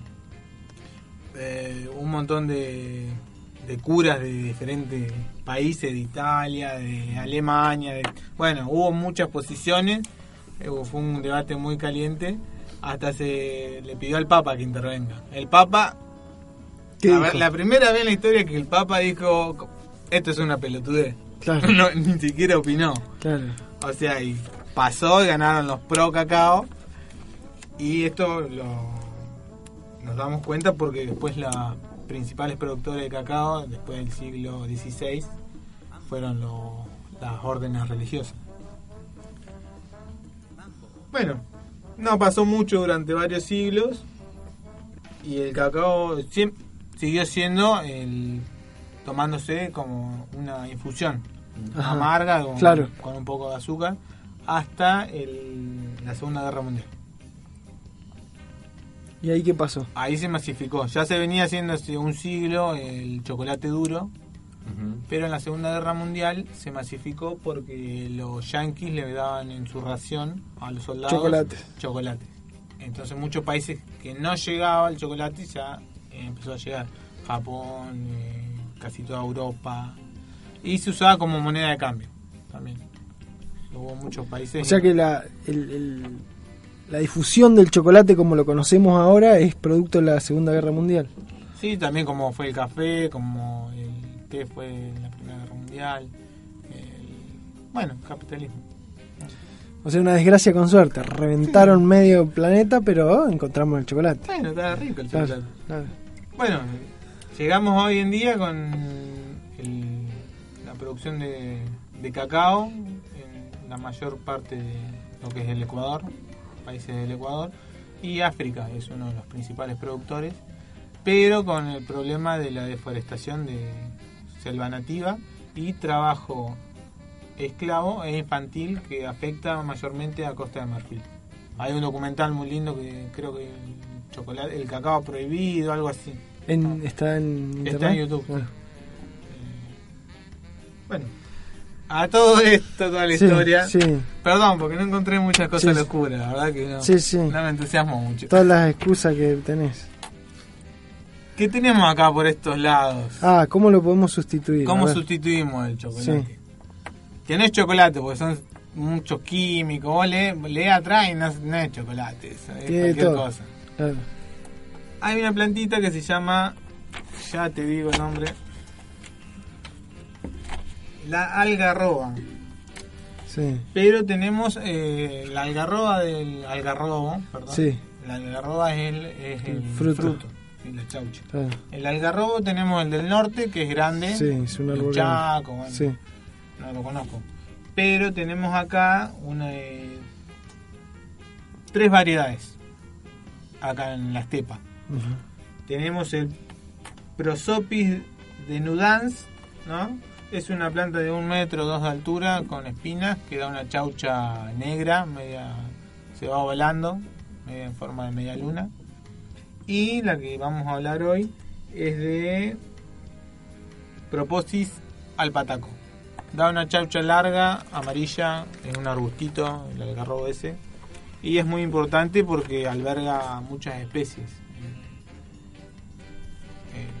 debajo de ella, del algarrobo. Bueno, esta la consumen mucho las liebres, los, ¿cómo se llaman? Los, las crías de los hindú. Los choiques. Los choiques, los guanacos. Es una chaucha muy dulce, pero muy dulce, parece una golosina. La verdad yo me sorprendí cuando... ¿Es esta la que tenemos acá? Esta que tenemos acá, sí. Subimos una foto ahí al Face. Bien. Y tiene los mismos usos y las mismas propiedades que tiene el algarrobo del norte. Claro. La chaucha es parecida, yo Sí. la conozco, la del norte. Un poquito más chiquita. Eh, esta es más chica, es, me- es más angosta, claro. Sí. Claro.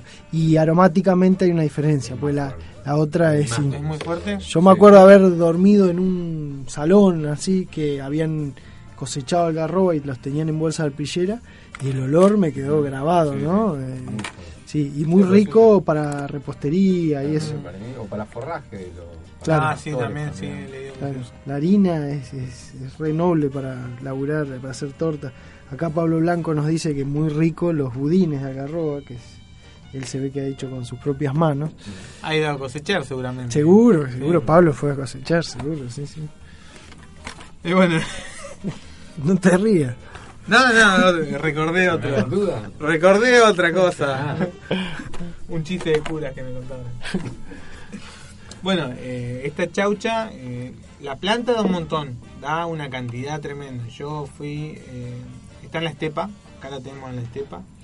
Para el que no sepa lo que es la estepa, es el campo pelado cuando vamos Claro, saliendo del valle, diría. Saliendo del valle. Subiendo, ya es este. todas las matas esas, bueno, hay que meterse ahí. Yo junté una bolsa de compra de esa de tela Mm. llena, pero hasta la Y esta es la época, ¿no? esta es la época, Sí. sí, porque estaban verdes una Mm. mes, dos. Esta es la época justa.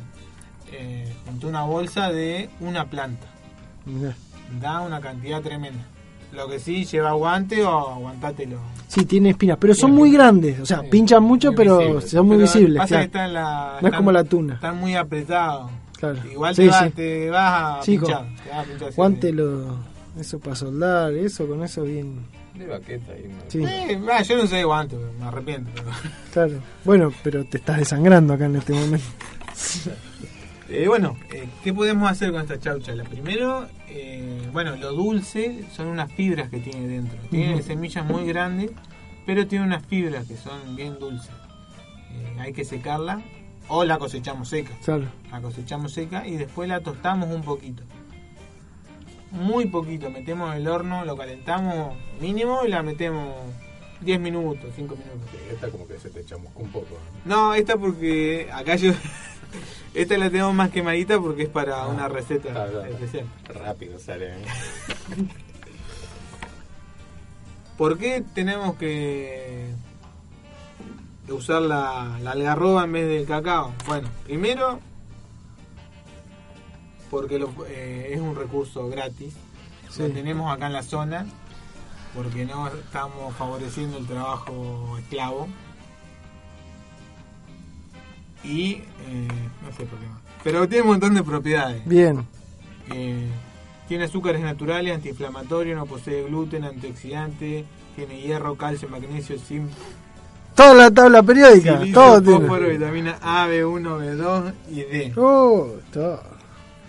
Es un sucedáneo del cacao Claro. y del café. Se puede hacer estas dos infusiones, o sea, un- una infusión similar para poder evitar Y estas dos. Depende cómo lo tostes, eh, lo puedes usar como cacao o como café. También esto hay que molerlo, es lo, hay que molerlo, hay que tener o un mortero que te va a llevar un montón o una Moledora. moledora de grano. Ujú. Eh, nosotros hicimos, ahí, ahí en el Face sale, sale la, la foto de un frasquito, eso es harina que hicimos. Con eso puedes hacer pan, pan dulce, Claro.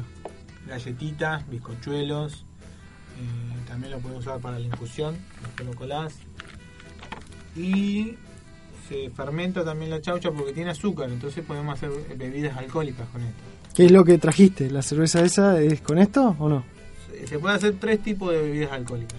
Se puede hacer aloja, que es la que se hace en el Sí, norte, sí. que tiene una graduación alcohólica eh, un poquito, eh, un grado dos. Después tenemos añapa, que no tiene graduación alcohólica. Y después también había unos emprendedores en el norte, no recuerdo en qué provincia, eh, Chaco, Santiago del Estero, que eran uno de los primeros que estaban produciendo cerveza de algarroba. Eh, porque allá es muy. Sí, hay mucho. Hay mucha. Entonces, bueno, lo que hicimos nosotros es probar a hacer eh, cerveza con recursos locales. Claro. No, no trajimos nada de ningún lado. Claro. Usamos ajenjo y algarroba. Bueno, dentro de todo que nos quedó un, un gusto. Sí, sí, estaba bien, estaba bien. Eh, bueno, vamos terminando. Eh, René, ¿qué nos quedó pendiente para el próximo programa? Decime vos. eh, pues, no sé cuánto tiempo nos queda, pero si llegamos con un texto cortito Dale, de- dale. del Gabo. Nos vamos a, a despedir, si querés, un Bueno. poco. eh, cambiamos el tenor, tratá de ser menos imperativo que Leo, que habló de la libertad, de dejar opciones y nos cagó a pedo en toda la sección, nos dijo qué hacer, qué no hacer. qué- Bueno, así que nos podemos despedir. Escuchamos el texto, nos despedimos con algún temita, le mandamos saludos a Pablo, a algunos que nos están escuchando, la mamá de Fausto. Eh, pobre, la mamá de Fausto que tiene que aguantarlo. Eh, así que sabemos ya que tiene que ser una persona con mucha paciencia. Eh, bueno, a ver, René, contanos qué nos vas a leer. Eh, vamos a tratar de poner un poquito de humor. Bien. Es un un texto, una, conferencia que da el Gabo en un, un libro que se llama Yo no vengo a decir un discurso. Y a mí me gusta porque por ahí en esas conferencias, en esas charlas donde los autores tratan de hacer síntesis de, su obra, de su pensamiento y sobre todo del, oficio de, escritor.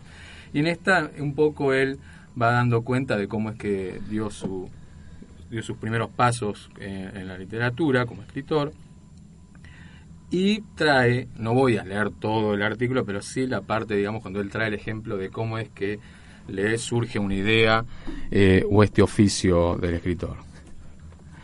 Es, eh, esto lo dijo el, un 3 de mayo en, mi- en Venezuela en 1970. Y, hago, como les dije, no hago un paréntesis, ¿sí? Y, bueno, y esto me permite decirles una cosa que compruebo ahora, dice el Gabo. Después de haber publicado cinco libros, el oficio de escritor es tal vez el único que se hace más difícil a medida que más se practica. La facilidad con que yo me sentía a escribir aquel cuento una tarde no puede compararse con el trabajo que me cuesta ahora escribir una página. En cuanto a mi método de trabajo es bastante coherente con esto que les estoy diciendo. Nunca sé cuánto voy a poder escribir ni qué voy a escribir. Espero que se me ocurra algo y cuando se me ocurre una idea que juzgo buena para escribirla, me pongo a darle vueltas en la cabeza y dejo que se vaya madurando. Cuando la tengo terminada, y a veces pasan muchos años, como en el caso de Cien años de soledad, que pasé 19 años pensándola. Cuando la tengo terminada, repito, entonces me siento a escribirla y ahí empieza la parte más difícil y la que más me aburre, porque lo más delicioso de la historia es concebirla, irla redondeando, dándole vueltas y revueltas, de manera que a la hora de sentarse a escribirla ya no le interesa a uno mucho, o al menos a mí no me interesa mucho la idea que le da vueltas.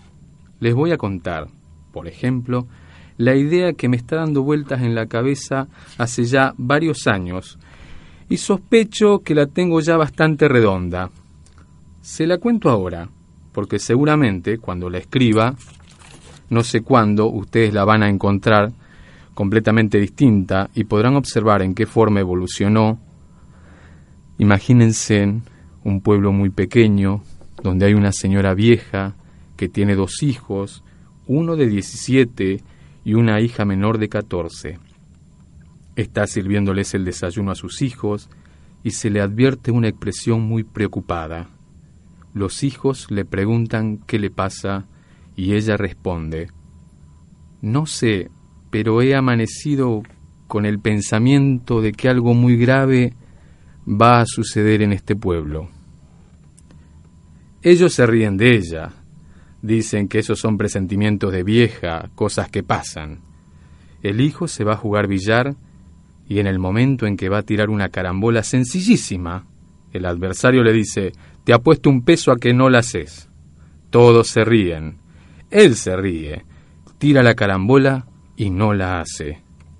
Paga un peso y le preguntan, ¿pero qué pasó si era una carambola tan sencilla?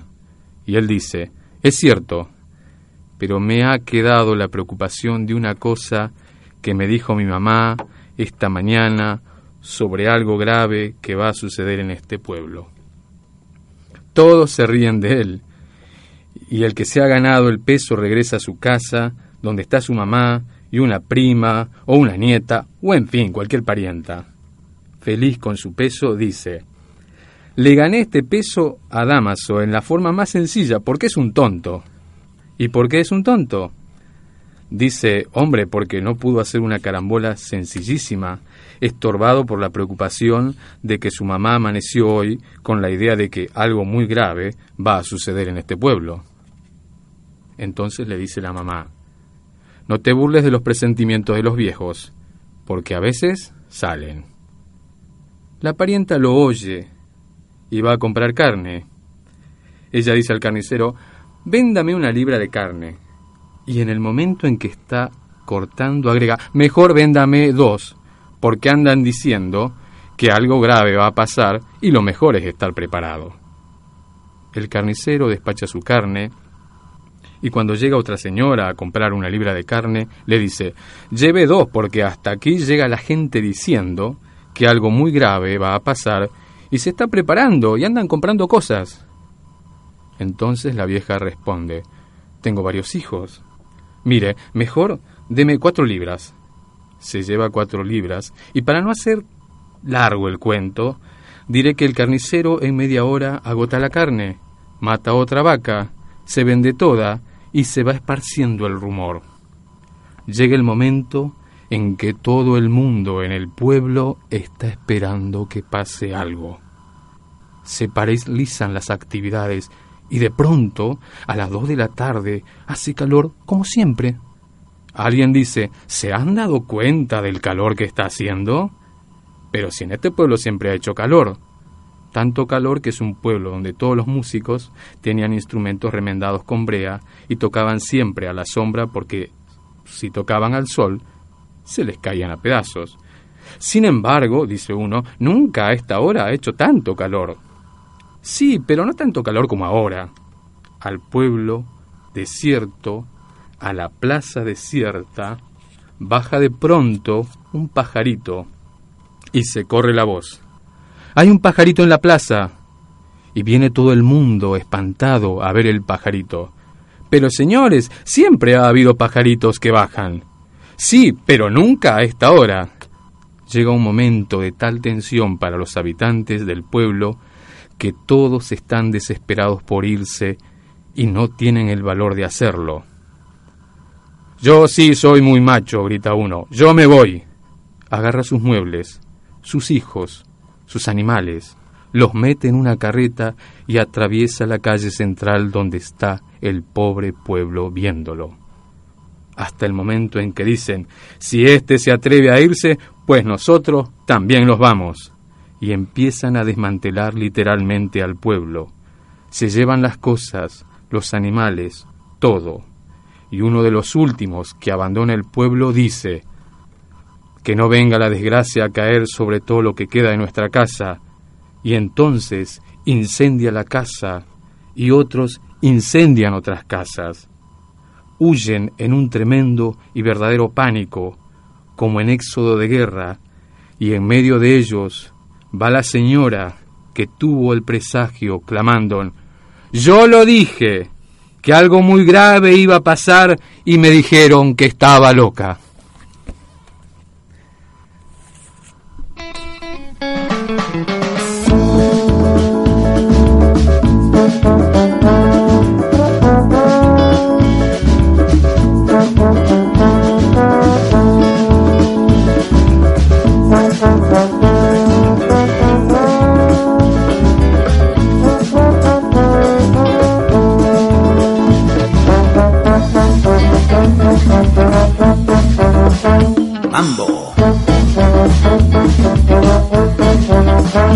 Remambo.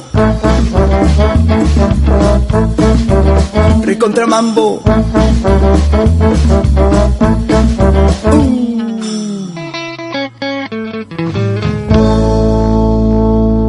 Y te probas para ver qué tan fuerte sos.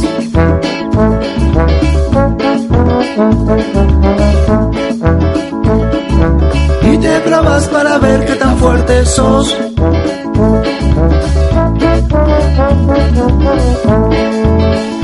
la mañana de octubre.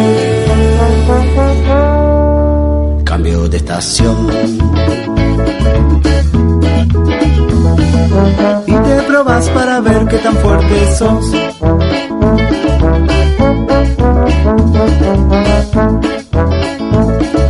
Y te probas para ver qué tan fuerte sos.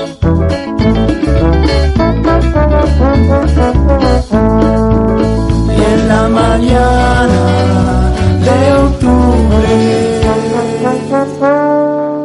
cambio de estación.